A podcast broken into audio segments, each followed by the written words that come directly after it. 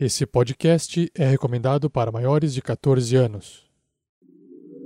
Tarrasque na Bota apresenta Coroa de Sangue Uma aventura para a Gruta dos Goblins.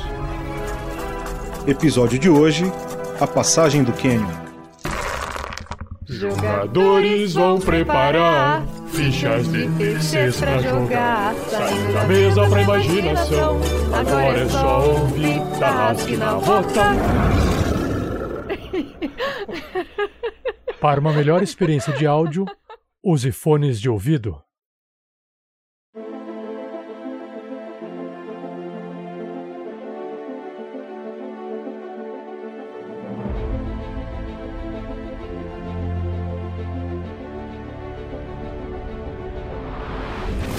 É isso aí, galera. Aqui é o Mestre Pança e eu tô jogando com o monge Kandor. E tô achando aí que esses itens mágicos que apareceram vai dar pra brincar de Jack Chan aí.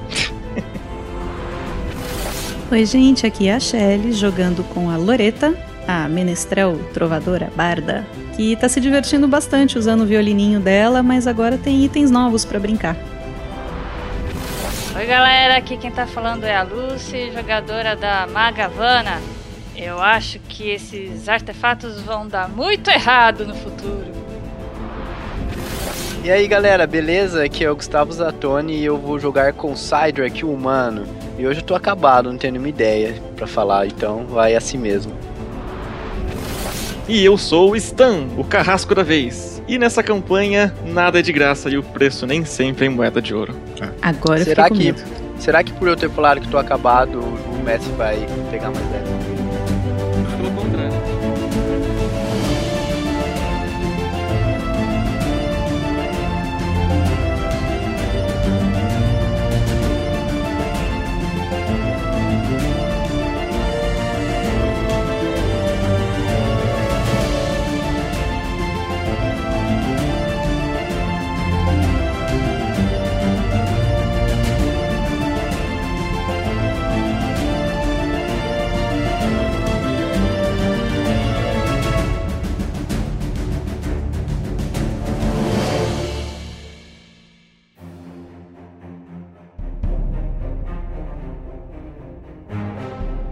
Na nossa última aventura, o grupo se recuperou com todas as aspas possíveis do combate que enfrentaram em Toledo, um vilarejo supostamente pacato ao norte do reino.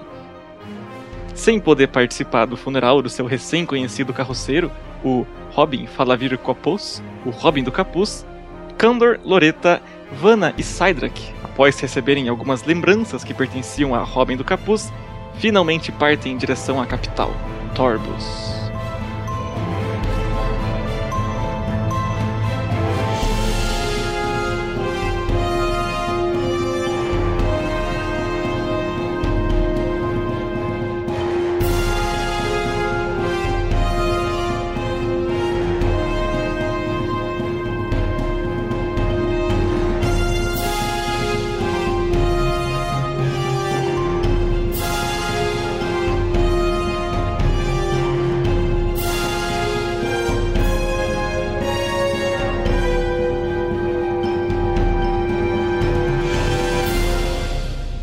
Produção RPG Next.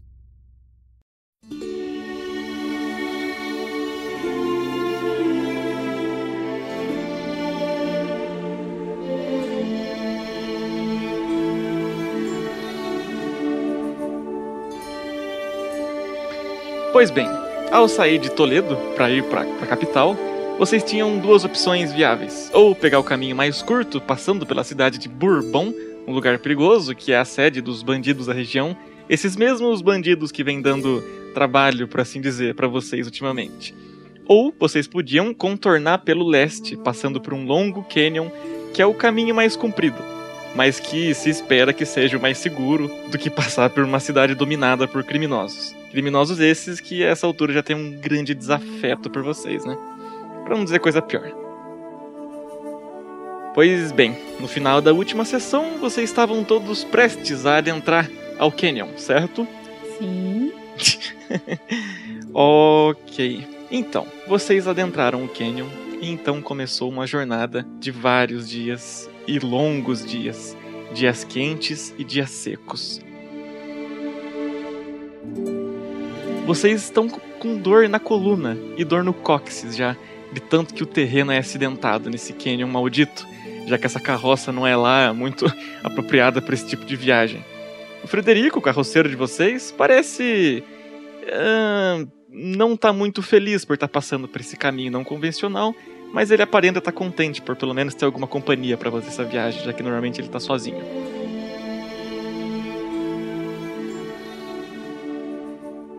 Os dias passam, primeiro dia, segundo dia, terceiro dia. Durante a manhã do quarto dia, vocês já começam a esquecer como é ter uma noite confortável de sono. Vocês começam a esquecer como é não ter que dormir mais ao relento sem se preocupar se tem algum escorpião perto daquela pedra ali do lado da sua cabeça.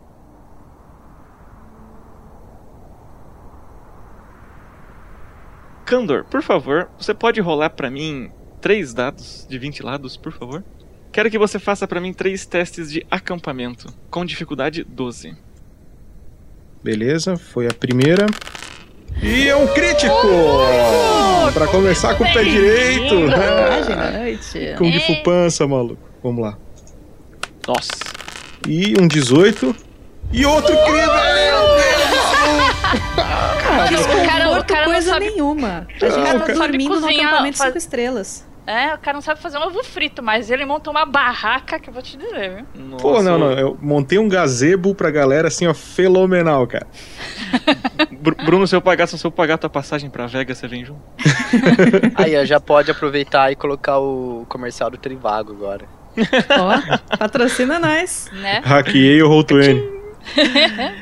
pois então. Meu, meu irmão convenceu os vagalumes a ficarem piscando dentro do gazebo. Olha, no primeiro dia de viagem vocês estavam meio tristes por estar com aquela dor na bunda insuportável, a coluna começando a doer. Mas vocês notaram no final do, do primeiro dia que Kandor tinha trazido o que ele usou para fazer o acampamento de vocês antes de começarem a se adentrar nos canyons. O que foi felicidade para geral, porque ele fez um acampamento, um mini gazebo lá, sensacional, improvisou umas caminhas para todo mundo. Frederico ainda insistiu em dormir na carroça, mas vocês tiveram uma ótima noite de sono. No segundo dia, tanto quanto, vocês dormiram tranquilaços no gazebo portátil que o Kandor agora tem. Dá pra ele montar uma franquia se ele quiser. E no, no terceiro dia ficou sensacional de novo. Sabia que aquele. aquele templo monge tinha sido muito importante. pois agora é o quarto dia de viagem que vocês estão dentro daquele canyon vocês sentem uma pontinha de claustrofobia, já que vocês olham para a esquerda e para a direita e tudo que vocês conseguem enxergar é um paredão gigante de rochas. E, e, ali no caminho de vocês não tem mata, não tem bicho, tem pouca coisa a não ser um ossinho ali jogado de alguma criatura que foi infeliz de morrer nesse lugar. Mais pedras, pedregulhos e cascalhos. É um cenário meio uh, desanimador de se viajar. Vocês que estão acostumados a viajar com vista bonita para o horizonte e tudo mais. Agora são mais ou menos dez e pouco da manhã. Seu Frederico está assobiando enquanto guia a carroça. E vocês estão os quatro concentrados em ficar numa posição que não doa a coluna, balançando para lá e para cá dentro da carroça de vocês.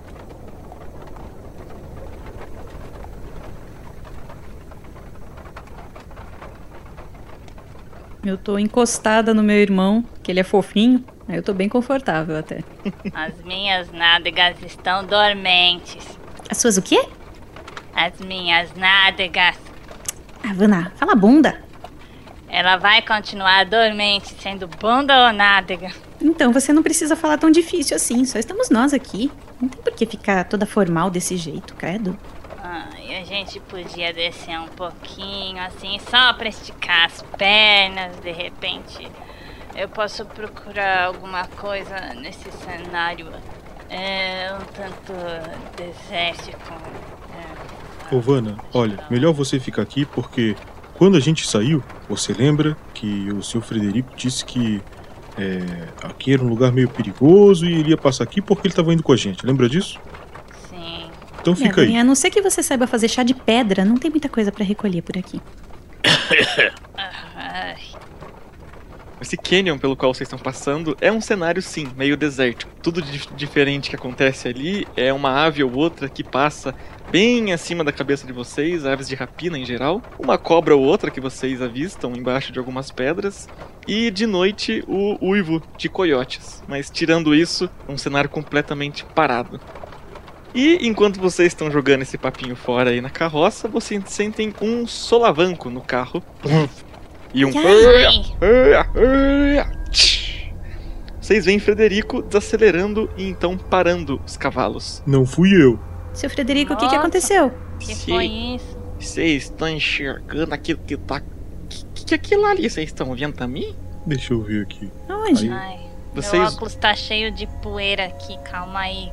Vocês olham pra frente, pro caminho ao qual vocês estão se dirigindo, e vocês notam uma coisa esquisita naquele canyon ali. Vocês veem, no canto direito do caminho pro qual vocês vão, duas tendas. E é- na frente dessas tendas, uma fogueira que tá apagada já. Não sabe-se quanto tempo, mas o conteúdo dela tá completamente preto. E ao lado dessas tendas e ao lado dessa fogueira apagada, vocês veem também três barris, sendo que dois deles estão completamente quebrados. A fogueira tem fumaça? Não, o conteúdo da fogueira tá, tá- é só cinza preta, muito pouca inclusive, e ela é, é feita de, assim, tem umas pedrinhas fazendo um círculo e dentro a cinza. Moço, o que, que foi que a gente atropelou, hein, moço? Ah, não, nós, nós não atropelou nada não, você pode falar um negócio desse, eu só tô meio, meio, meio, meio cabreiro. Vocês acham que pode ter alguém acampando aqui? Tá, espere um pouquinho que eu vou descer aqui e vou ver se a gente passou por cima do quê. Gente, é Aí. só um acampamento. Não, A gente não. tá acampando toda noite também. Não... Mas- Às vezes mas- não é só a gente mas- que passa por aqui. Você tá louco, moço? Nin- Ninguém passa por aqui não? Ixi, eu, hein? Ué, se a gente passa, outras pessoas podem passar também. Ai, que frescura. Ah, eu acho melhor vocês dar uma olhadinha ali na frente, hein? Eu tô meio cabreiro. É, Se tem alguém acampando aqui por essas bandas, gente bem não deve ser. Tá. Pelo que, que a carroça pa- passou que deu um solavanco? Não, foi ele parando. O caminho que vocês estão é cheio de pedras e ele parar a carroça abruptamente assim causou um solavanco. Cedric, vamos lá comigo nesse acampamento provar que não tem nada lá e que eles estão todo com medinho por nada? Hum, espero que tenha gente para me trucidar. Você já tá com saudade disso, né? Ei, ei, espera aí, mas vamos pensar numa coisa. Vocês vão lá mostrar pra gente que não tem ninguém. Mas vamos supor que vocês cheguem lá e tenha. Aí só vai estar vocês dois lá. Então, se é pra ir, ou é melhor ir alguém bem, bem, bem discretamente, ou vai todo mundo. Não dá pra alguém jogar uma pedra na tenda pra ver se não sai alguém? Aí não faz diferença, vamos chamar a atenção igual. É simples. Todo mundo joga o dado, o que cair melhor vai. Ei, A gente não tava andando silenciosamente. Eu tava Que tocando dado? meu violino, eu tava testando o eco aqui desse canyon. O seu Frederico tava assoviando o tempo todo. Vocês acham mesmo que eles não teriam ouvido alguma coisa e saído se fosse alguma coisa assim? Ai, moça, então eles estão escondidos esperando a gente sair, é isso. Ou então eles já foram embora. E Vem? Cedric. Oi. Vamos. Tá. Olha só. Vamos pensar numa coisa. É. Ninguém sabe. ni- ninguém lá, se tiver alguém, sabe que a gente tá dentro dessa carroça. Talvez saibam que eu tô nessa carroça porque eu desci, mas ninguém sabe que tem mais gente. Então, assim, ó, eu tô olhando aqui a altura desse canyon, Essas paredes de pedra têm entre 15 e 20 metros. a gente tá no meio de uma enrascada. Isso aqui pode ser muito, mas muito perigoso. Se tiverem arqueiros lá em cima, por exemplo, a gente pode se ferrar. Então assim, ó, temos o efeito surpresa, parece que é só uma carroça com um velhinho na frente e um gordo atrás. Por enquanto a gente parece presa fácil. Talvez seja interessante a gente se fingir de tolo. Vamos pegar a carroça, vamos passar com a carroça e vamos ver o que vai dar. Talvez seja até interessante tentar ir meio rapidinho assim e passar por ali. Todo mundo com a arma na mão, preparado para se precisar sair na pancadaria, porque pode ser bem perigoso. E olha, vamos tentar evitar esse tipo de coisa. Vamos tentar passar rapidinho. Alguém dá um super tapa na bunda do cavalo aí. Quando o Candor desceu da carroça, é, você notou que o chão fez um barulho de, de cascalho, porque o chão ali é, é feito de pedrinhas, de pedregulhozinhos. Você não sabe qual, qual a profundidade direito. Você, você pode enfiar a mão e ver qual a profundidade da- das pedrinhas. Mas você tá num chão de pedregulhos. Tá fazendo bastante barulho, é isso que eu quis dizer. Mas não é um chão rígido, então, é só um, um chão de pedrinhas, é isso? Isso. Não, lá, a- alguma camada de baixo é chão rígido, né? Tá, mas se a carroça, a carroça não vai conseguir andar em velocidade nisso. Não muito alta, ela vai andar bem devagarzinho. Tá certo. Ah, O senhor não viu se tem outro caminho, não, pra gente passar? Só tem esse daqui mesmo? Ele para de olhar pra você, ele olha pra esquerda, olha pra uma parede de pedra. Olha pra direita, uma parede de pedra. Então, não, minha moço, querida. mas lá atrás, moço, aqui tô vendo, né, moço, que não tem Não, não, o Canyon vai pra uma direção só, minha filha. É pra frente, a única saída que nós temos, nós escala esse negócio aqui, deixa meus cavalos, minha carroça pra trás, mas isso não faz nem que me mate. Eu desci agora aqui da carroça e o chão é meio arenoso. E, bem, o Kandor é bastante sábio, então talvez ele possa saber disso. Se eu não souber, aí tu me fala, tá, Stanajel? Ah, mas o Canyon é formado pelo desgaste do rio. O que significa que essas pedrinhas não deveriam estar aqui. Tem alguma coisa errada com essas pedrinhas estando aqui. É, eu, eu- eu observo essas pedrinhas para ver se eu encontro alguma coisa de irregular, de por que, que elas estão ali, por que, que esse chão nesse momento é de pedrinha. Não faz sentido. É tipo brita, assim, né? Isso. É, por quê? É, Não, não faz sentido isso pra mim. Por acaso não tem rio nesse canyon, né? Não, O Canyon Kandor, seco. faz um teste de percepção, por favor. Já que você tem toda essa informação dentro do seu cucuruto. Beleza. 15. Ok. Kandor, você nota em algumas pedras que estão em volta desse acampamento que várias delas, na verdade muitas, estão tipo que quebradas, como se fossem quebradas, despedaçadas. Ou seja, a- a parede dessa a parede à sua esquerda, a parede à sua direita e as rochas que estão em volta de você, elas foram quebradas por alguma coisa, como se elas tivessem sido desgastadas. Ó, eu vou falar uma coisa pra vocês, viu? Isso aqui tá muito, mas muito estranho. Mas muito estranho mesmo. Porque essas pedras aqui do lado, ó, isso aqui não foi desgaste natural. Tem alguma coisa aqui. Eu tenho certeza. Ô, ô, seu Frederico, o senhor que conhece a região, o senhor sabe o que, que pode ter aqui? Meu eu não faço a mínima ideia. Não era nem pra ter essas coisas aqui. Tô. Ixi. E eu, hein? Viu, vocês esperam aqui um pouquinho que eu vou vendo qual, aquelas tendas ali. Vou ver, vou ver o que, que tá acontecendo. Pera aí, seu Frederico, pera aí. Diga. É, peri- é perigoso, eu eu não sei. Eu tenho a impressão, por exemplo, pode ser algum tipo de criatura que vive aqui no Canyon, por exemplo, e use desse, desse local aqui como habitat. Pode ser perigoso passar por aqui. Hum, mas, ué, nunca ouvi falar de bicho nenhum desse, desse jeito que vive aqui, ué. Só ouvi falar de quê? Passarinho, cobre, coiote? Ah, você tá com medo demais, ó. Moço, moço, eu acho que eu posso fazer alguma coisa pra ajudar a gente a passar também. Eu acho que eu posso fazer um pouco daquela neblina que a gente presenciou aquele dia. Olha, eu não, eu não- eu não acho que a, que a- que a neblina vai fazer nós passar mais fácil aqui, não. Não, moço, mas pelo menos a gente vai ficar um pouco menos visível, não é? Visível pra quem? Vocês são muito. Nossa, minha, vocês são encanados, hein? Eita! Falou a pessoa que parou a carroça e ficou todo se tremendo aí, apontando para duas tendas vazias e uns barris e uma fogueira. É, eu só fiquei esquisitado que não era pra ter gente acampando aqui. é. Por um momento eu pensei que a gente podia estar sendo, sei lá, sartado ou coisa do tipo. Mas tô imaginando nós tá aqui faz 15 minutos falando em voz alta e ninguém fez nada. Então eu acho que não tem ninguém pra cá. E eu vou ali dar uma olhadinha nessas tendas aí que eu tô achando esquisito. Já volto já. Aguenta aí. Eu vou lá junto com ele então. A Vanna desceu. Muitas pessoas que não queriam ir estão indo. Ah, eu não quero saber, viu? E eu, eu deito na carroça assim e, e me estico, aproveitando que tem mais espaço agora. Qual é, qual é a distância da carroça até as tendas? 13 metros. Porra, a gente tá do lado. Vamos andando, todo mundo. Tá, Eu- então aliás, pe- perdão, eu, eu, eu tento tocar a carroça pra frente. você pega ali a corda que guia os cavalos e eles balançam a cabeça, parados no lugar. Aparentemente eles não atendem a qualquer um. Bom, Vanna e Frederico estão se aproximando das tendas, certo? Eu vou chegar bem, bem no cantinho assim pra dar uma espiadinha bem discreta ali pela abertura. Beleza. Você tá indo por fora, tentando ver a abertura das, da- das tendas ali. E Frederico tá chegando perto das tendas já, direto, caminhando em direção delas. E vocês dois percebem que o lado oposto, o lado que vocês não tinham visão até agora das tendas, esse lado das tendas está completamente rasgado. Ih, ih, rapaz!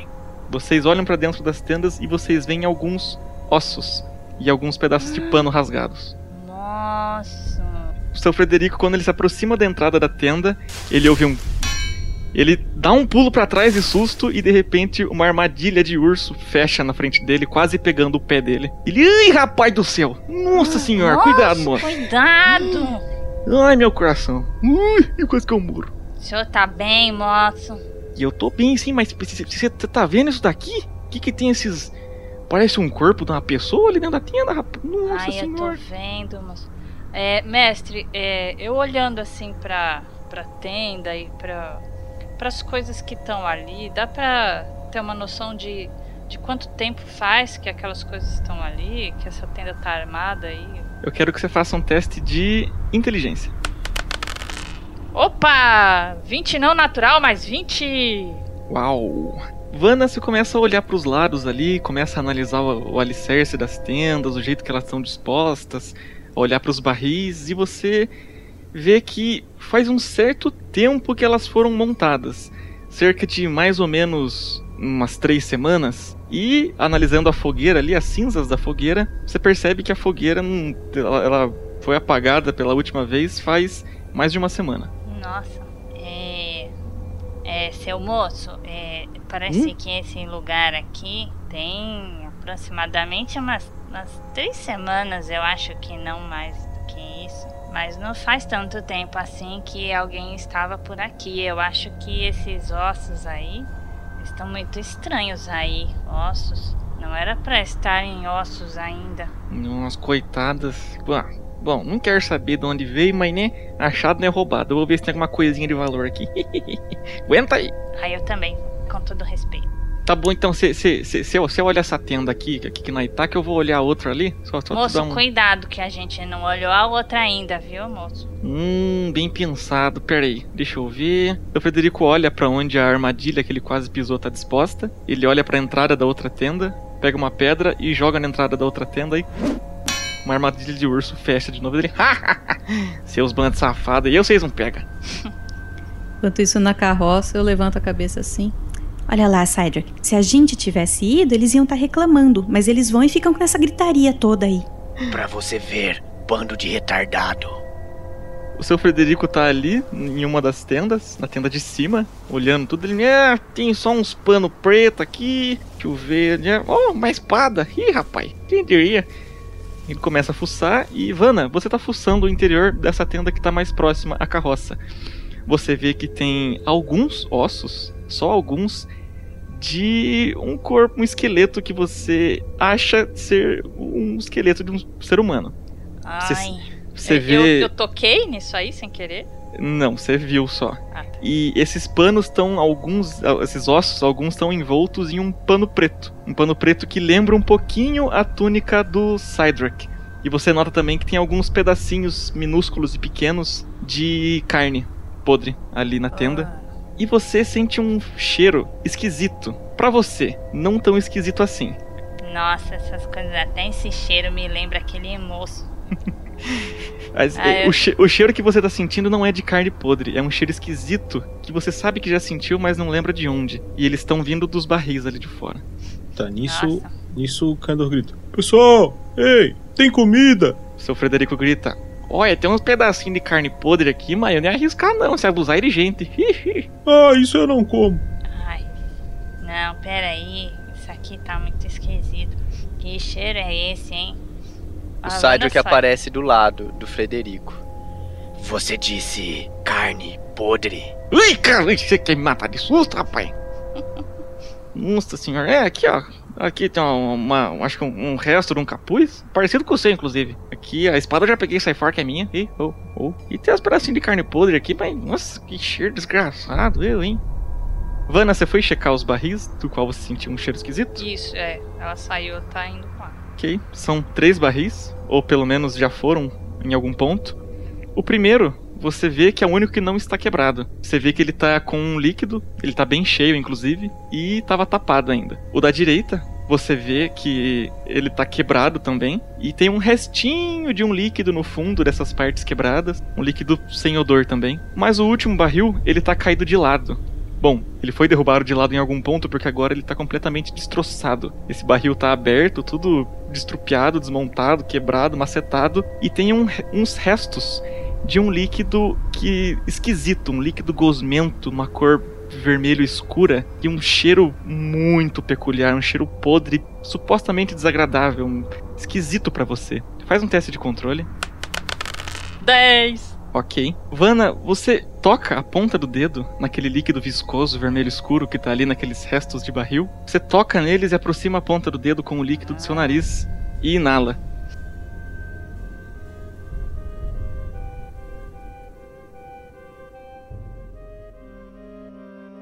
Sua visão fica turva e você começa a ter umas lembranças que começam a tomar conta do que você vê, da sua visão de agora. Você começa a enxergar uma árvore seca, uma árvore que você já viu nos flashbacks e lapsos de memória que você tem tido recentemente.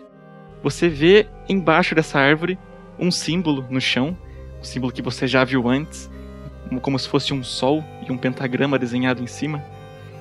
E você olha para essa árvore, olha para baixo dessa árvore, no pé dela tem esse símbolo.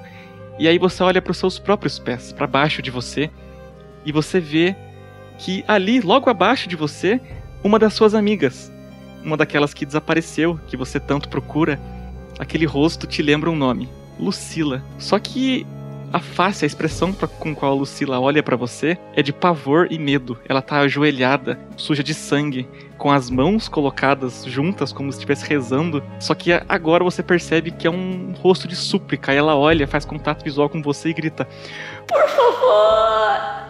E você?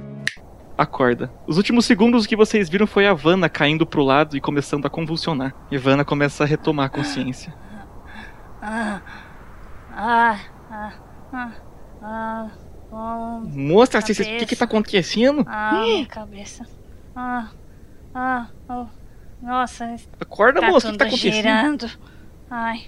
Seus cachaceiros desgraçados, o que aconteceu, moço? Ai, moça. Eu preciso sentar um pouco. Ah, Me, me ajuda, por favor, a chegar na carroça. Sim, ô, ô, ô, ô, esquisitão, dá, dá, dá, dá, dá uma ajuda aqui pra mim, ô. Ok. E vocês dois vão levando Vanna pra carroça de volta. Vanna, faz um teste de naturalismo. Ai, rolando. 14. Ok. Você não tem certeza de o que era aquilo que estava dentro do barril, mas você sabe que você já viu aquilo antes. Depois de pensar por breves segundos, você nota que se tratava de sangue humano. Ei, gente, ei, o que, que aconteceu aí? O que, que vocês estão trazendo ela no colo? Aconteceu alguma coisa com ela? Ela. Ela começou. Ela caiu no chão e começou a falar umas coisas estranhas. Hum. Ei, ô, ô Vanna, você tá bem? Ah, ai, é, eu vou ficar bem, moço. Obrigada. Eu só estou um pouco tonta. Ai, tem alguém tem um pouco de água aí, por favor. Eu tenho água Esse aqui na cantil carroça. aqui. E eu, eu estigo pra ela aquele cantil que a gente encontrou no, no baú do, do Robinho. Ah, ela nem enxerga direito que é aquele lá. Ela pega e vira. Faz um teste de controle. Ai, meu Deus, é um negócio amaldiçoado. Pô, Me Matei ferrei a mais ainda. 11. Vanna, quando você vira aquele cantil, você sente que algum líquido caiu na sua boca, você bebeu, e o que era pra ser refrescância virou calor. Você começa a sentir calor, você começa a sentir quente, você tá sentindo uma sede insaciável, você sente que você é só areia e pó por dentro. Você tem que beber, você tem que, você tem que se hidratar. Até você se hidratar, você vai ter uma penalidade de menos dois em todos os testes que você tá sedenta, como se tivesse passado duas semanas no deserto. Tá me lasquei. Obrigada, viu, Loreta? As ordens. Ô, ô Vanna, Ai, que- moça, obrigado. moça, água, moça. O que foi? Não, Mas tu que acab- é isso? Tu acabou de tomar água, Vanna. O que aconteceu? Não, moço, não tem água aqui não. Parece que eu comi terra. Ai, meu Deus, a minha garganta. Eu Loreta, pego, eu pego o cantil de volta e, e tento, tento olhar pra dentro dele, tento virar ele de ponta cabeça, assim, pra ver se sai alguma coisa. toma aqui, Vanna. Pega essa água aqui, ó. Toma. Loreto, você sabe que o, o, o- quando você deu o cantil pra, pra Vanna, tinha, tinha um, um pouquinho de líquido só. Que você puxando na memória nem lembra como surge, como de onde surgiu aquele líquido. E no que ela virou, você imagina que todo o líquido que tinha no cantil, ela bebeu. Só que quando ela te entregou, você sentiu um pouquinho de líquido de novo no fundo do cantil. Muito interessante isso. E eu guardo o cantil na, nas minhas bolsinhas. O seu, o seu Frederico abre o último barril de água de vocês que tem na carroça e ele começa a dar pra Vanna beber e ela bebe. Nossa, obrigado, Bebe. moço. Não, Ah. Ih, Jesus amando. Ai, agora eu vou ficar falando igual o moço. Eu não queria falar nada pra vocês não, mas ela bebeu um dia de água nosso, viu? Só pra... Quando, quando as coisas começam a se normalizar, a Vanna começa a respirar direito, vocês estão todos prontos ali na carroça. Seu Frederico começa a subir na carroça. E vocês com- ouvem um...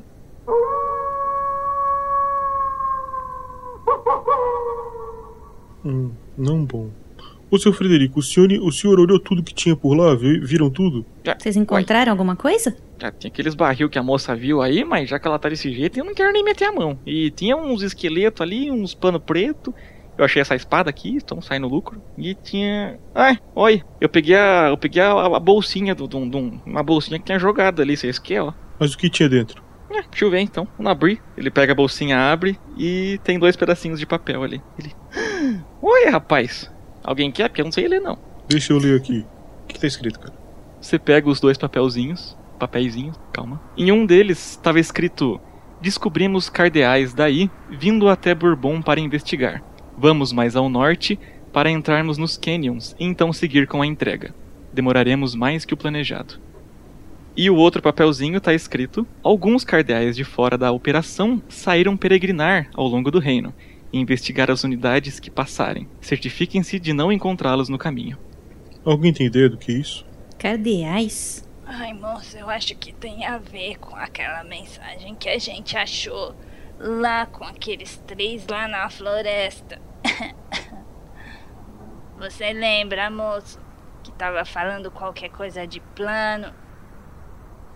Ah, seu Frederico, toca essa carroça pra frente que eu tô ficando preocupado com esses lobos. E. Deixa eu ver que horas são aqui. Deixa eu ver, mestre. ah. Agora são mais ou menos 3 horas da tarde, o que é um horário esquisito para você avistar o que você viu à sua frente. A 30 metros para frente você viu vindo na direção de vocês dois coiotes.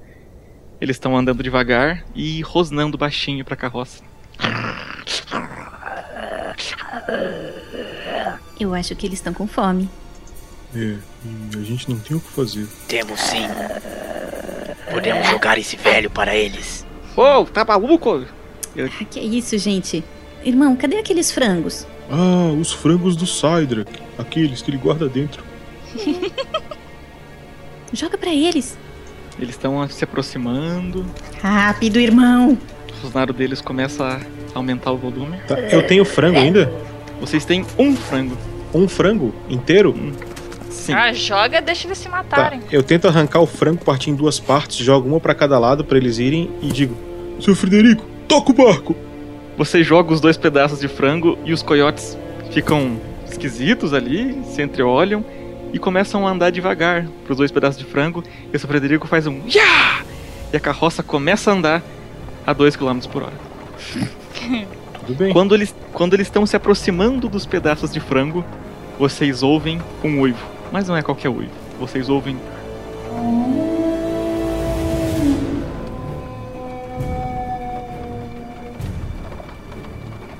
Os dois coiotes param, levantam a cabeça, se entreolham e saem correndo. Pra que Só lado? que não correndo pro lado do qual vocês vieram. Eles passam pela carroça e partem disparada. Vocês Ué? começam a, vocês começam a ver de trás de uma pedra um coiote. Mas não qualquer coiote. Um coiote de 4 metros de comprimento, maior do que o cavalo que tá levando a carroça de vocês. E alguma coisa nele não tá normal, porque ele ele tem garras gigantescas, ele tá com o olho vermelho, cor de sangue, ele tá com os dentes muito maiores do que um simples coiote devia ter. Ele tá com o pelo todo rasgado, ele tá com pedaços de músculo aparecendo e ele tá babando, espumando pela boca e ele rosna pra vocês. Gente, a gente vai precisar de um frango maior. Dá um cavalo pra ele. Pois agora. Só tem uma coisa pra falar pra vocês. Fudeu. Sabedoria de monge? O coiote dá alguns passos pra frente, ele vai até perto das tendas, ainda olhando pra vocês, rosnando. Os cavalos começam a ficar agitados. Ele passa perto dos barris ali, dá uma, dá uma, dá uma futucada nos barris e coloca a, cabeça dentro do barril que tá quebrado. Daquele barril com o líquido esquisito do qual a Vanna encostou. Ele lambe aquele barril ali e faz um. Tenta hidratar a boca, mas agora ele tá com a boca seca. Ele olha pra vocês de volta, lambe os beiços e volta a rosnar. Eu acho que eu vou chamar o fofo. E eu acho que. Iniciativa! Oh, shit. Kandor tirou 14. Ah, Kandor, só roda de novo pra desempatar você e o Coyote. 18! Sidrak e Vanna, quem quer ir primeiro? Ok, primeiro as damas, pronto. A iniciativa ficou Kandor primeiro, depois o Coyote, Vanna, Sidrak e Loreta. Kandor, você tá ouvindo barulho de pedregulhos sendo amassados pela pata gigantesca e pesada daquele coiote ensandecido que tá avançando na direção da carroça de vocês. O que você faz? Eu vou deixar ele chegar porque a gente não tem ninguém de longa distância, tá? E a gente tá em cima do da carroça, o que é uma vantagem, né? Então eu vou carregar o impacto e vou deixar ele carregado. Então eu vou lançar ela aqui pra ti, é um D20 mais 4. Deu 11. Então ele dá mais um D6 de dano, tá? Então ele tá Beleza. carregado. Kandor só fica mais tenso ali, o corpo fica tensionado em cima da carroça, ele faz um. Você sente uma força extra emanando do seu braço. Agora, Coyote continua a sua disparada e ele vai se aproximando da carroça de vocês. E ele ignora os cavalos que estão na frente. Os cavalos são completamente loucos de medo, aterrorizados. Ele só desvia dos cavalos e levanta o corpo, coloca as patas na beirada da carroça. E ele tá preparado para tentar abocanhar a cabeça e o torso de algum de vocês, que eu acho que se ele tentar fazer os dois de uma vez só, ele consegue. Ivana, A Vanna vai pular pra fora da carroça pro outro lado. ele tá apoiado na parte direita da carroça ali, vocês estão olhando aquela cabeça gigantesca ali. Sim, eu pulei pra, pra fora lá, pra, pro outro lado. Lá do poço. Vanda, no momento de desespero, dá um grito e pula pro lado esquerdo da carroça, agora a carroça está entre você e o coiote. Eu ainda posso fazer alguma coisa ou... É, você fez um movimento, você pode fazer mais alguma coisa. Tá. Mas Vou jogar uma magia nele então. Causador. Magia causadora, ela causa uma penalidade de menos 3 nos dados. Durante duas rodadas. Puta! Sete! É. Que droga! Vana, assustada, já pula ali pro lado, pro lado, sai da carroça, deixa a carroça entre ela e o coiote, a cabeça do coiote, que tá agora tentando quase que subir em cima da carroça. Ela pula ali e profere as palavras mágicas. Ah, falar tudo errado, porque ela tá meio desnorteada ainda por causa do, do que aconteceu com ela agora há pouco. Aí. Não lembro E tirando- certas. E tirando esse 7 no dado, começa a surgir uma luz saindo da mão dela, projetando na mão dela e. puf, essa luzinha vira Ai. fumaça e nada Ai, acontece. porcaria. Ai, socorro. Sidrak, o que você faz? Tem uma cabeça gigante ali, perto do seu corpo, com a boca aberta e os dentes tinindo. Saia daqui, sarnento. Machadada dupla no olho. Eu quero deixar ele cego. Primeiro dado, 17 mais 7, 24. O E louco. o segundo, 17 mais 7, 24 também. Ó, Rodando os dois de uma vez. Um tirei 7, o outro mais 6. Mais 3, 16, mais 3, 19. 19 de dano. Senhor amado, 19 de dano. Sidrak ali sentado, observando a Vanna pular desesperada e tentar fazer uma magia, magia que fracassou. Ele que viaja com a mão sempre pronto nas machadinhas.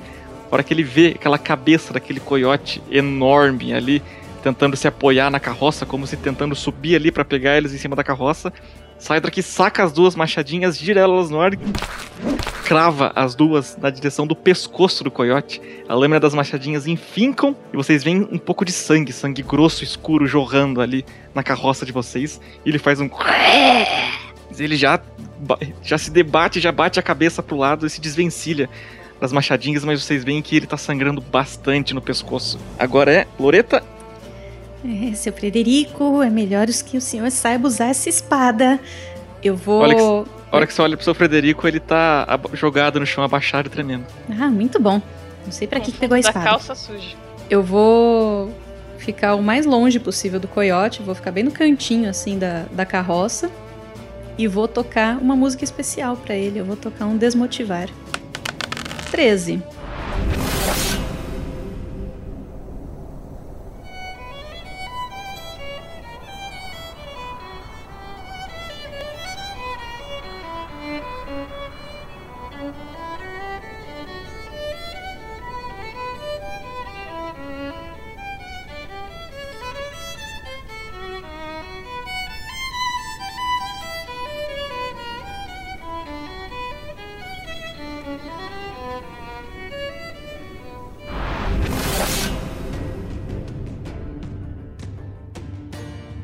Loreta faz esforço pra ir se arrastando ali pro canto oposto da carroça, oposto a que tá o coiote, né? A cabeça dele, as patas dele. E ela saca o violino e começa a tocar uma doce melodia, mas que pros ouvidos do coiote é insuportável. E ele franze o senho, faz uma, uma- uma cara de, de raiva, mais do que ele já tá fazendo, e começa a chacoalhar a cabeça, como tentando se desvencilhar de alguma coisa. E agora ele está desmotivado. E Kandor é você de novo. Jorrou um pouquinho de sangue em você, das machadadas que o Cydrak virou, na direção do pescoço do coiote.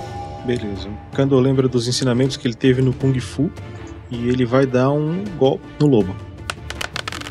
Eu tirei cinco. Hum, Nossa. cinco, Kandor. Kandor se levanta ali da carroça, olha o lado oposto do pescoço, oposto ao que ele foi acertado nas machadinhas e tenta dar um mega soco no coiote. Só que como ele tá chacoalhando a cabeça em resposta à música que a Loreta começou a tocar, Kandor erra a mira e a mão dele passa varado em direção à cabeça do coiote. E o coiote agora para de chacoalhar a cabeça e olha em fúria para a esquerda, onde tá logo ali Cydra, que acabou de dar as machadinhas nele, e ele olha ensandecido de raiva pro Cydra e tenta abocanhar. E o coiote avança na direção e 18! Nossa. Cydra que você vê aquela boca enorme com os dentes afiados vindo na sua direção e você se abaixa pra ele não morder exatamente a sua cara, mas ele morde o seu tronco. A parte de baixo do seu braço aqui, do seu torso, você sente aqueles dentes enfincando e pressionando aquela mordida pesada no seu corpo. Você sente alguns dentinhos perfurando a sua pele. Você sabe que provavelmente tá escorrendo um sanguinho ali embaixo. 8 de vida. Ele chacoalha um pouco o seu torso, mas com a força que você faz pra se debater, ele já solta. E, Vanna, Moço, cuidado, moço. Eu vou fazer uma, armadu- uma armadura de vento nele. em quem? No Cydric. Foi mal. Vai ser de. É, de, de terceiro círculo mesmo. Deixa eu rolar aqui. 10. Vanna estende as mãos pra frente, profere suas palavras mágicas para que nós derem um vento e surge uma luzinha tremeluzente saindo da mão da Vanna e essa luzinha vira pó. E você sabe que a sua magia falhou. Ai, que droga. E ela dá uma agachada, meio que uma sentada no chão. Ai, eu não, não consigo, não consigo.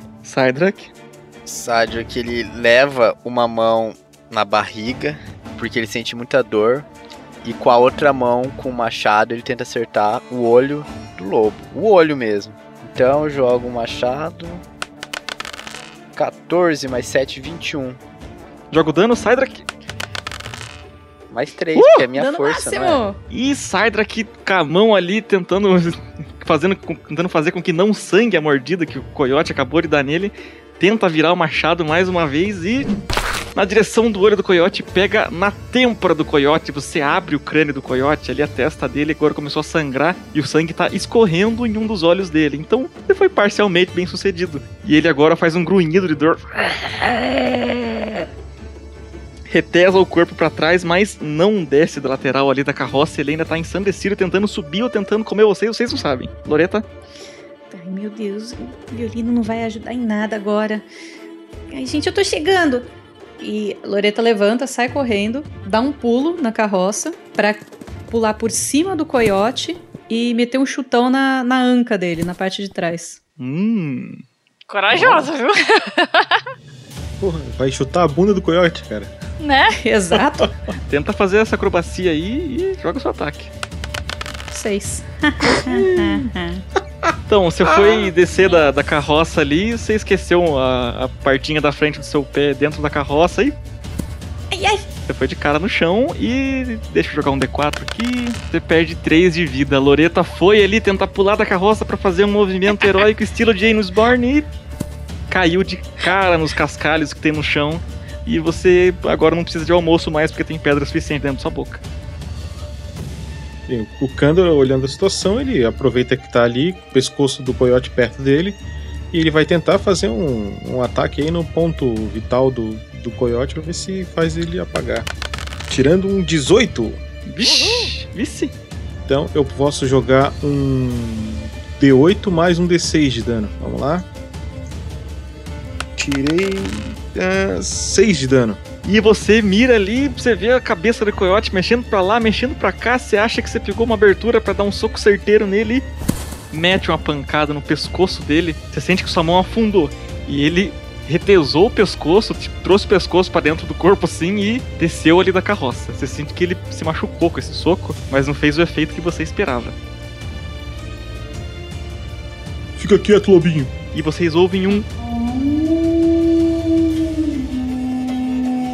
Ele dá esse, esse uivado e ele percebe que logo abaixo ali da cara dele tem um rosto, um corpo estirado de uma barda ou de uma menestrel.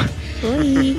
E ele decide dar uma bocanhada como se fosse o último pedaço de carne que ele vê em meses. Talvez seja. 9, passou, agora o dano, 4. E notando aquele corpo estirado, aquela vítima, aquela presa fácil ali logo abaixo dele, o coiote mete uma bocanhada que envolve a cintura inteira da Loreta e finca os dentes. Loreta, você sente dos dois lados da sua cintura presas de coiote apertando o seu corpo. E você sabe que tá rolando sangue mesmo sem ver. Meu vestido. Vana, é você. A Vanna, ela vai lim- limpar o suor da testa dela, que ainda tá meio mal, assim. Ah, é. Eu preciso fazer alguma coisa pra ajudar os meus amigos. Aí ela vai de novo esticar as mãos pra frente, ela tá agachada ali de costas pra, pra carroça, né? Pro, pro que tá acontecendo lá atrás. E aí ela vira pra- frente dela e ela vai tentar invocar de novo o familiar. Rola do 20. Que nível? 3. 11 ou mais? Aê, 14! Uh! Essa magia permite ao evocador chamar o espírito de um animal para combater ao seu lado através de seu poder xamânico. O animal terá massa parcialmente translúcida, semelhante a um fantasma, contudo estará suscetível a qualquer golpe físico ou mágico e será visível por todos. O familiar desaparecerá assim que seus pontos de vida chegarem a zero após uma hora.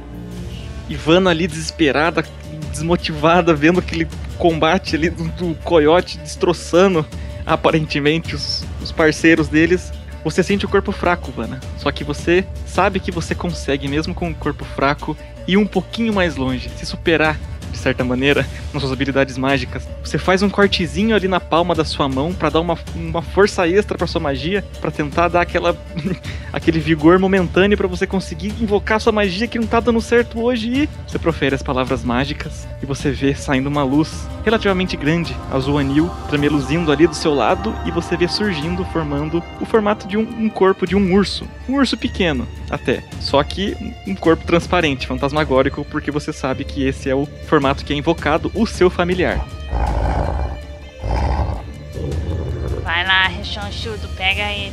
Você vai ordenar ele pra atacar o coiote. O urso sai correndo ali, dá a volta na, na, na- na carroça, vocês ouvem barulho das patas dele trotando ali nos pedregulhos e. Jogo de 20. Mais dois pra atacar. Crítico! Nossa, jogo de 12. Ah, o Kandor grita, vai, Zé Colmeia. Borcototô. Ah, Atual. três. Você vê o rechonchudo ali dando uma contornando a carroça, ele já chega ali no flanco do coiote que tá nesse momento apertando, pressionando dentre as mandíbulas dele, dentre a mandíbula dele ali, abocanhando o corpo da Loreta, e o urso chega e abocanha ele ali no flanco dele, Panturrilha. na panturrilha dele e começa a puxar ele pra longe da, da, da Loreta e o coiote agora solta o corpo dela. Loreta, você sente uma dor gigantesca, mas ainda assim essa dor de estar estirada e sangrando é menor do que tá entre a boca dele. Agora é o Cydrak. Vamos ver se morre agora. Ele tenta cravar os dois machados na cabeça dele de novo. Só que na, não, na verdade eu desço e tento dar uma cravada na cabeça dele, porque ele tá mais longe. Você vai descer e tenta, tenta atacar. Isso. Rola acrobacia. Ah, droga, 7. Saidra que vai pular ali heroicamente da, da carroça pra cair. Logo em frente a Loreta pra ficar entre a Loreta e o coiote. E você salta e escorrega e vai de cara no chão. Deixa eu jogar um D4 aqui. Três de novo! Saidra que perdeu o mísero. Perdeu 3 de vida, você, você sente ali, a hora que você descola a cara do pedregu, dos pedregulhos, você vê que sai um pouquinho de sangue do seu nariz também. Que bosta. Loreta, Loreta, o que você vai fazer? Você tem um companheiro agora jogado no chão do seu lado. Cedric, que você foi querer me copiar? Não, não tinha dado certo e você copiou errado ainda. Ah, a, a, boca do, do coiote ainda tá perto de mim. Tá, ele tá tentando se desvencilhar ali do urso que tá puxando ele pra trás, mas ele tá ainda com a boca assim, menos de um metro de você. Eu não vou nem, nem me levantar. Do jeito que eu tô deitada, eu vou juntar as duas pernas assim, flexionar e vou tentar meter um chutão com os dois pés no focinho dele. Ok, ainda caída, Cãozinho Cê- mal. Loreta vira o corpo ali e com os dois pés tenta chutar a cara do coiote, mesmo caída e, Vai, dadinho. 15 mais algum bônus aí, se é que tem. e mais destreza. Mas você acerta. Então joga um D8 menos um. E eu tirei um zero. Nossa! Pô, é. Nossa! É, na hora que eu acerto, eu sinto aquela dor na cintura em toda a volta, assim. Ai, ai, ai, ai. Exato, a hora que você tenta estender, tenta estender as pernas, você sente seu músculo distendendo. E o, e o que era pra ser um chute, na verdade, você usou de. Só só de apoio pra se jogar um pouco mais pra longe. E você empurra o corpo do coiote pra longe com as pernas e desliza nos pedregulhos um pouquinho mais pra longe dele. Pra baixo da carroça em Ai. posição fetal. Isso. E enquanto você se jogou pra baixo da carroça em posição fetal, você olhou pra frente. Como você tá caída, o seu olhar, na verdade, você só tendeu o olhar pro horizonte. E você viu que o horizonte é o caminho pelo qual vocês vieram. E esse caminho pelo qual vocês vieram, você vê agora correndo em direção a vocês aqueles dois coiotes que fugiram. Só que eles estão com os olhos vermelhos, babando e rosnando, indo correr na direção de vocês. Não, não, não, não. Gente, aqueles dois coiotes estão voltando. Kandor, Pois agora, deixa eles voltarem. Fus! Ele vai carregar o impacto e agora ele tá ficando preocupado porque aí a Loreta tá machucada, o Cydrak tá machucado, então ele vai carregar o impacto dele em quarto círculo. Uou. Ah, caralho. então a dificuldade é 12, né? Uhum. É um D20 mais 6 que eu jogo. 16. Vixe, se falhasse esse Tite, hein? Beleza, e eu preparo uma defesa. Beleza, preparou o impacto e preparou a defesa. É, porque eu tô longe deles, né? E o coiote que tá ali, sendo puxado pra trás com, pelo urso, vai, tent- vai tentar se desvencilhar dele fazendo um teste de força automático. Lucy, joga um D20 pro urso, por favor. O coiote tirou 15. Ixi, dois. Ai, ai, ai. Fazendo um leve movimento com as pernas, ele se desvencilha do ursinho ali e já vai pular de novo em direção ao Cydrak que tá ali estendido. Deixa em paz, cara. Eu tô, eu tô me sentindo. tô me fingindo de morto. O urso tava, tava puxando a perna do coiote pra trás, tentando tirar ele de perto ali do corpo da Loreta e do Cydrak. Só que por algum motivo o coiote não se importou tanto com o urso de luz que tá tentando atacar ele. E ele tá fissurado, ensandecido em vocês. Ele ignorou os cavalos e ignorou o urso. Ele vai tentar abocanhar o Cydrak que tá ali estirado. Tirou um 12. Ugh, senhora! Quer matar nós, é isso? Você sente o dois Ai, duas arcadas dentárias fechando o seu peito, ele gruda ali, enfinca os dentes. Você sente agora o gosto de sangue na boca, você sente que essa mordida foi feia. Você sente que ele tá mordendo as suas costelas, ele tá mordendo a sua alma de tanta dor que você tá sentindo agora. As analogias do Stan. É. A, a quantos metros a, a Vanna tá da, da tenda lá? Vana, você está a 15 metros da tenda. Eu consigo andar até lá ou só metade? Você consegue chegar correndo até lá nesse turno. Vou chegar correndo lá esse turno. Faz movimento então. Vou atrás da, daquela armadilha de urso. Ok. Você foi até uma das armadilhas de urso, que agora estão fechadas. Digo, já ativadas. Ok. Eu, E- eu, é, pra eu ativar ela é só no outro turno ou dá pra. Só, só no outro turno. Você gastou esse turno inteiro correndo. E quando você foi em direção às tendas, a armadilha, fogueira e os barris, o coiote virou pra você, levantando as orelhas, como se fosse preocupante pra ele que você estivesse chegando perto. E ele olha, dá uma babada, e nisso o seu urso já. Você vai atacar com ele? Vou mandar ele pegar de novo lá a perna do coiote. Beleza, ele vai tentar dar outra mordida pra agarrar o coiote. Joga o D20 por ele. 17! Vixe! Nossa, você ouve mais um rugido do urso e. Ele crava ali na coxa do coiote, tentando puxar ele pra trás. Ele vai dar um D4 de dano. Joga o D4 aí, de agarradinha. 4! E o urso morde ali a bocanha, a coxa do coiote, tentando puxar ele pra trás, usando toda a força que aquele corpo fantasmagórico tem. E sai daqui é você, você e sua dor. Vou tentar, de baixo pra cima, dar um, duas machadadas na, na garganta desse miserável. Tô, com, eu tô puto com ele. Vamos ver se vai ser um acertou miserável ou um errou miserável. Lançando um dado. Ih, falha crítica. E no outro, Nossa! 22. No outro deu certo, pelo menos. Ui. Nossa, joga o dano do segundo. Isso me lembra cutelos voando. D10 mais 6. 8. Ah, que bosta. É hoje que eu morro. Você e todo mundo, né? Pelo jeito. Ok. ahn, sai daqui, eu vou pedir pra você rolar um D4. Se você tirar dois, algo muito ruim vai acontecer. Vou rolar um D4. Isso. 4. Aê! Aê. Não foi dois. Você já levanta ali, só que meio arcado de tanta dor que está sentindo. Você vê gotas de sangue caindo da sua armadura, do seu corpo, pingando nos pedregulhos ali. E você tenta com toda a sua força virar uma machadada na cabeça do coiote ali, só que erra. E sem querer você solta o seu machado. Seu machado vai voando em direção do Kandor. Só que ele é rápido o suficiente para tirar a cabeça, desviar com o ombro e o machado passa rente à cara dele, mas não acerta, só que seu machado foi longe. E já com outro machado, entretanto, você pega o, o impulso do impacto que você errou na primeira e crava no queixo do coiote. De baixo para cima você quase enxerga sua lâmina ali na, na, na- na- na boca dele entrando de fora para dentro. Você quase tá vendo a lâmina do machado vindo de fora, por dentro da boca do coiote. Você vê que ele fez pela primeira vez o barulho de um coiote normal. Mas ele já volta a rosnar de novo que nem um monstro daquele tamanho. É, Loreta. Gente, aqueles dois coiotes estão vindo e eles não estão voltando pelo frango. Irmão, dá um tapa nesse Frederico aí pra ver se ele ajuda a gente. Acorda, Frederico. E eu com o meu violininho de novo, embaixo da carroça, deitadinha. É, eu vou tocar um proteção coletiva, segundo círculo. Proteção coletiva. Ele vai criar uma espécie de armadura mágica que vai conter pontos de vida extra em todos os aliados. Segundo círculo, No certo? segundo círculo vai ser um D8, se eu Se acertar. você acertar. 7. Foi. Eu gastei 10 pontos de mana à toa. Caramba.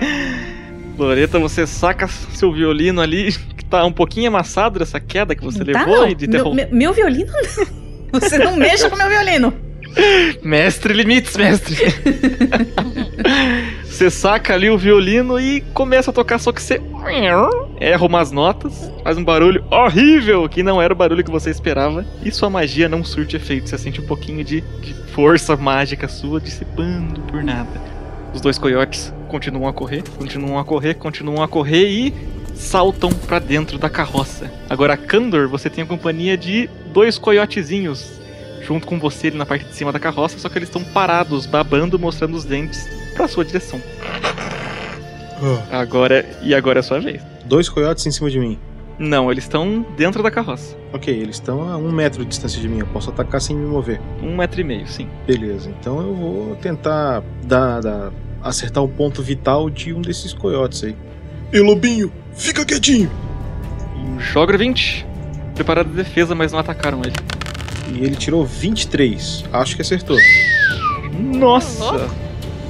Então ele tava com o impacto carregado, tá? No quarto círculo, que dá um D6 mais um D8 de dano.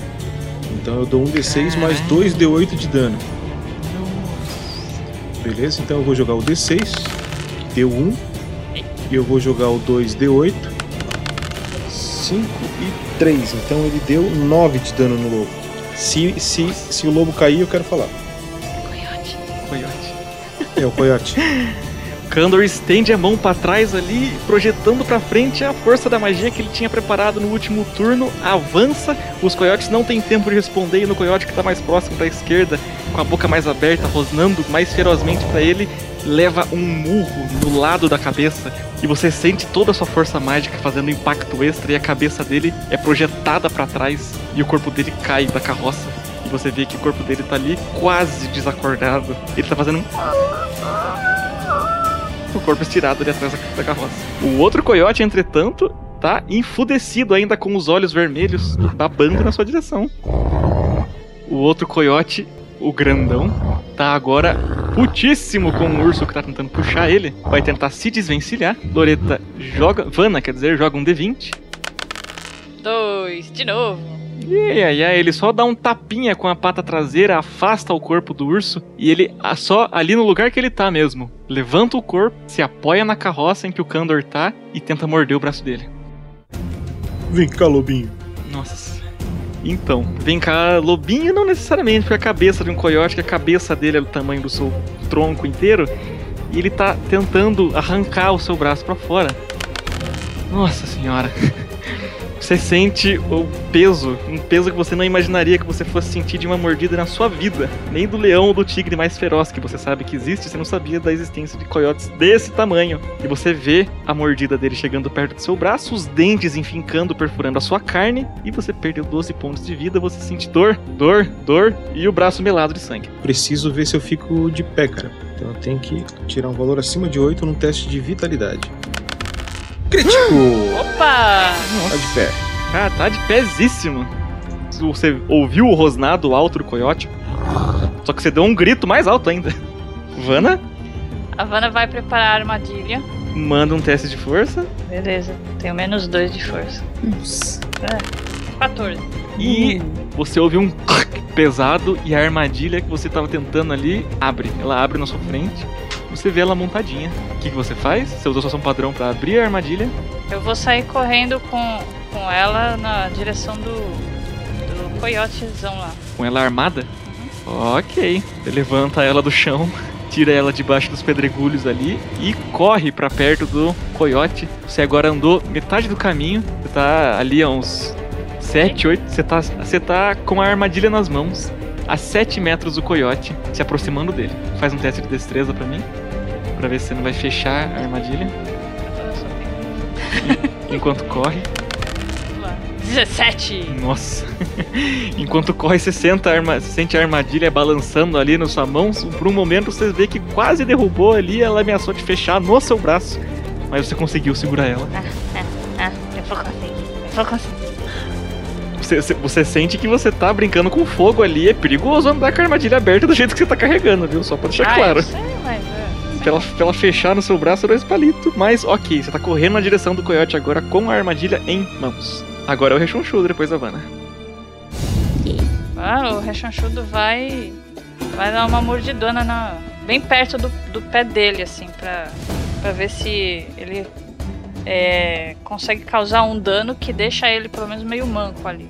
Hum, vai tentar atacar o pé dele, joga o D20. 14, Uh, joga o dano do.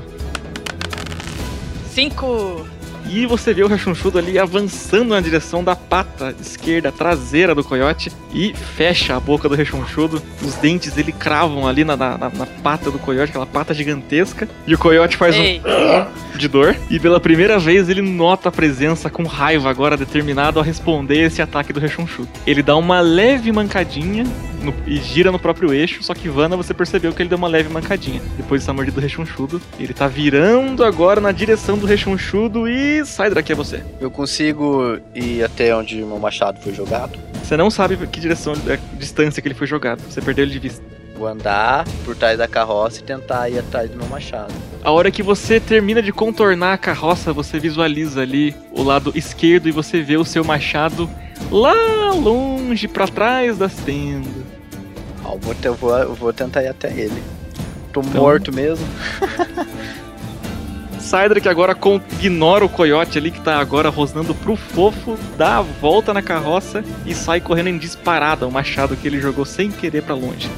Loreta, Loreta debaixo do- da carroça ainda. Vamos ver se você me permite fazer isso. Ela, ela procura no cinto dela e ela tira uma adaga que ela ganhou do, do ferreiro. do Moacir. Do Momô. Olha que espertinha! Pode? Oi? Ô, claro. Ixi. Ah, Ah, o, teste de, o teste de dificuldade pra conseguir essa adaga foi feito quando você tentou seduzir o Momô. Exatamente, eu tenho a sedução alta, então deu tudo certo. E, e eu vou arremessar essa adaga no coiote grandão. Manda ver. Porque eu evoluí a minha arma de arremesso e agora eu tenho level 1 de arma de arremesso. Ô, louco. Papá! E como ele, É, pode falar. e como ele tá de costas pra você, ele tem menos dois na defesa dele. Então você tem que tirar Tudo uns bem. ou mais. Eu finalmente consegui, eu tirei um 16. Ah, rapaz! Joga o dano dessa adaga, que é então um D6 mais 2, já que você tem level 1. Uou. Mamô, você falou pra eu tomar cuidado porque machucava bastante.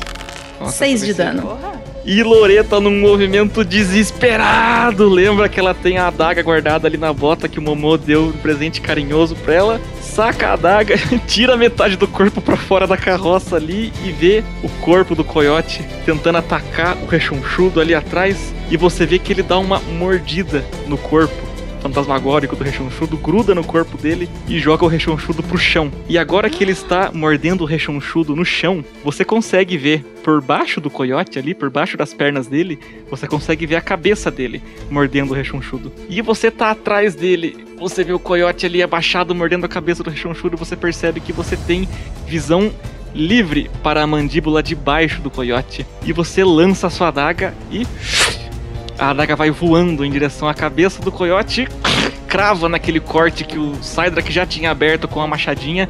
E Kandor, você olhou ali de canto de olho que a língua do coiote foi substituída por uma lâmina, a adaga que a Loreta jogou, atravessou a mandíbula de baixo dele e agora tá pegando no céu da boca do coiote. E ele para de tentar agredir o fofo e ele volta a fazer aquele mesmo barulho de dor. Barulho, único barulho de coiote que ele emitiu recentemente. Você ouve um. Ele chacoalha a cabeça com dor, começa a sangrar, sangrar, espirrar sangue. E ele começa a correr pra trás, pelo caminho que vocês vieram. Ele começa a correr, grunhindo de dor. Dó, mano. Você vê aquele coiote que tava ali em cima da carroça rosnando pra você. No momento em que o coiote gigantesco começou a grunhir de dor e correr, os olhos daquele coiote que tá ali em cima da carroça voltaram à cor normal. Ele parou de rosnar pra você, ele parou de babar de raiva e ele tá olhando meio desorientado pra você. Ele olha pra trás, ele vê aquele coiote gigantesco andando em direção ao caminho que vocês vieram, ao caminho que ele acabou de voltar, inclusive. Ele faz mais uma cara de confuso desce da carroça e vai pra frente, pro lado oposto ao coiote grandão. Você percebeu que ele demonstrou algum medo daquele coiote gigantesco. E o coiote continua andando, e aos poucos, dentre pedras e terreno acidentado, vocês vão perdendo visão daquele coiote monstruoso. O grunhido de dor dele começa a ficar mais baixinho e mais baixinho a cada vez, e tudo que vocês veem agora é um rastro de sangue. Eu vou chegar meia hora, meia hora depois. Eu chego com meu machado. Estou pronto para o combate de novo. Cadê os lobos? Aham, que esse dois de HP aí. Todo acabado, ele chega com os dois machados. Cadê os lobos?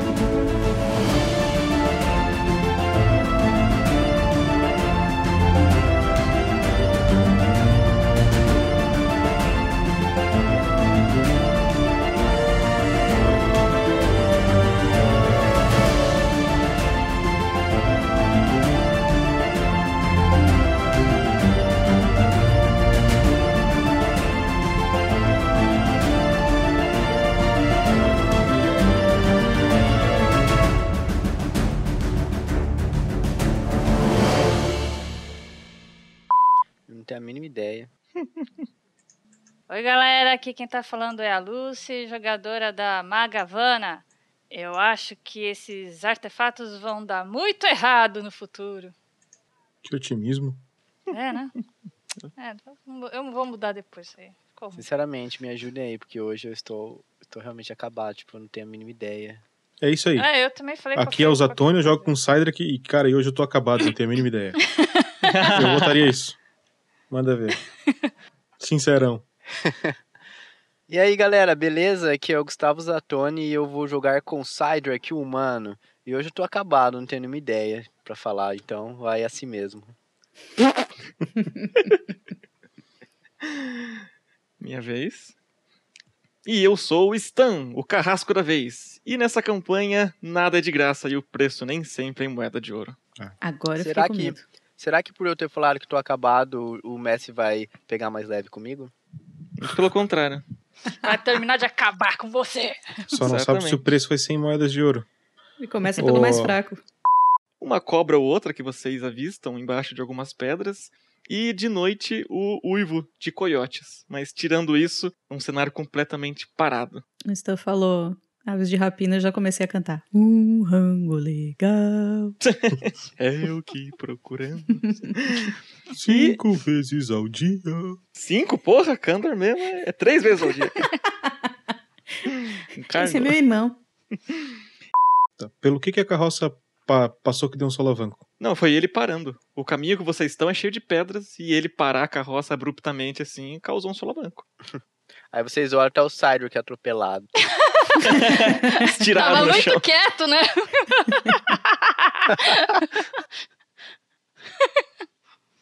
Ai, vocês estão muito cheios de frescura.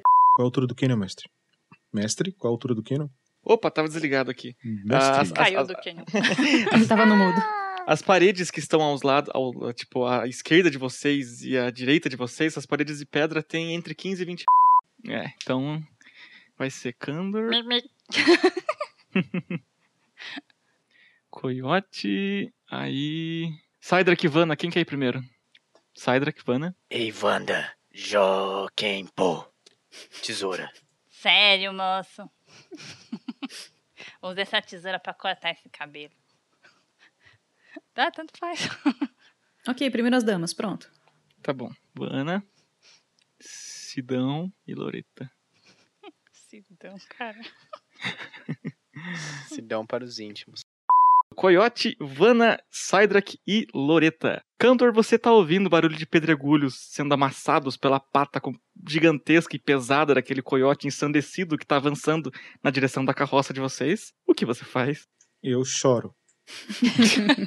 Próximo. Do lobo. Eu falei isso, aí eu joguei os dados. Ah, beleza então. Voltando.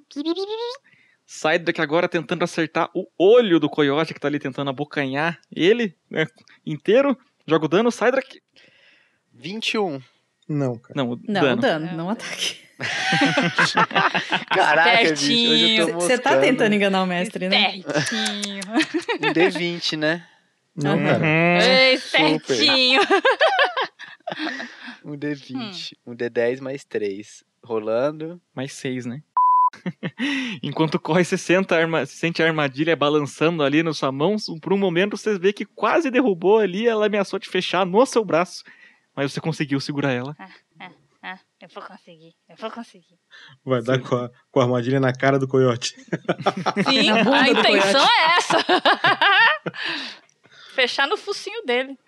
Rechonchudo. Os dentes ele cravam ali na, na, na pata do coiote, aquela pata gigantesca. E ele faz um. De dor. Esse foi ridículo. e o coiote faz Ei. um. De dor. E terreno acidentado, vocês vão perdendo visão daquele coiote monstruoso. O grunhido de dor dele começa a ficar mais baixinho e mais baixinho a cada vez. E tudo que vocês veem agora é um rastro de sangue. E um leve. Agora estou me sentindo um monstro. Agora Essa eu vou é a ter que ir até lá buscar minha adaga. Agora eu vou ter, vou ter que subir dois anos na censura do podcast. Oi? Sério que foi pesado As descrições jeito? do, do Stan são sensacionais, cara. Porra, gente. Nossa, eu estou me sentindo um monstro agora, tadinho do coiote. E essa é a ideia, gente.